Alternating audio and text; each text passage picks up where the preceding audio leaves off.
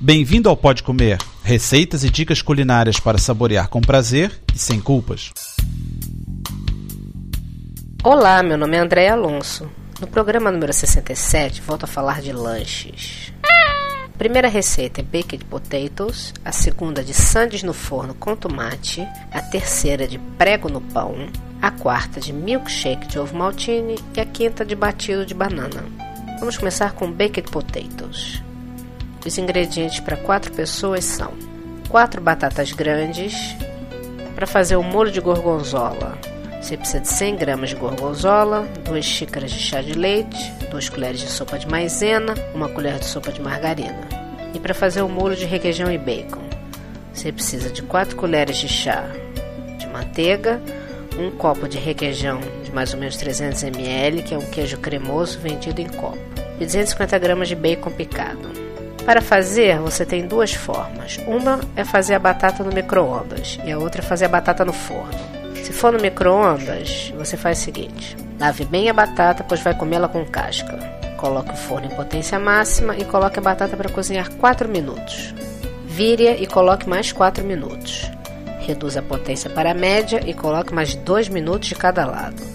Retire Faça um corte ao comprido sem separar as partes. Coloque o recheio que preferir ou só sal e manteiga. Se for a batata no forno, lave bem as batatas, embrulhe-as em papel alumínio e leve ao forno até que fiquem macias. Depois é só fazer igual a receita acima.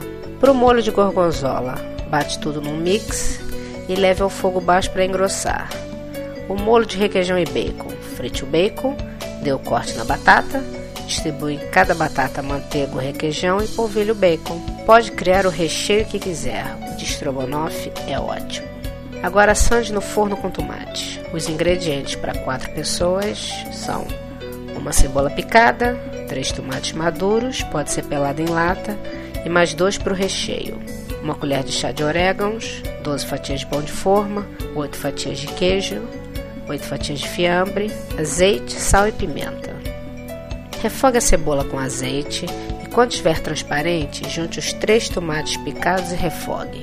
Se usar em lata, coloque o caldo também. Tempere com sal, pimenta e orégãos. Tire do fogo e reserve. Pegue um tabuleiro e unte-o ou forre com papel manteiga. Coloque quatro fatias de pão e divida os dois tomates em rodelas. Coloque uma fatia de queijo fiambre, cubra com a outra fatia de pão e coloque queijo fiambre novamente. Conclua com uma fatia de pão. Regue com molho de tomate e leve ao forno por uns 20 minutos.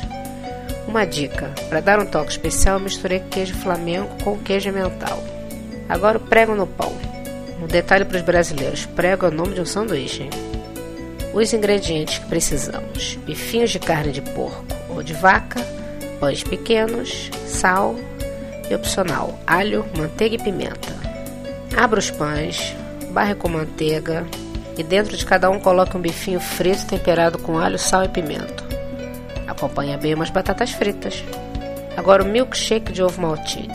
Um detalhe: para quem conhece a lanchonete Bob's, que tem no Brasil e aqui em Portugal tem uma em Oeiras, esse batido é muito parecido. Precisamos de 5 bolas de gelado de natas, 5 colheres de sopa de ovo maltine, uma xícara de chá de leite frio e ovo maltine a gosto. Para fazer, é só bater todos os ingredientes no liquidificador ou mix. Coloque no copo e acrescente uma colher de sopa de ovo maltine em cada copo. Uma delícia. E agora o batido de banana.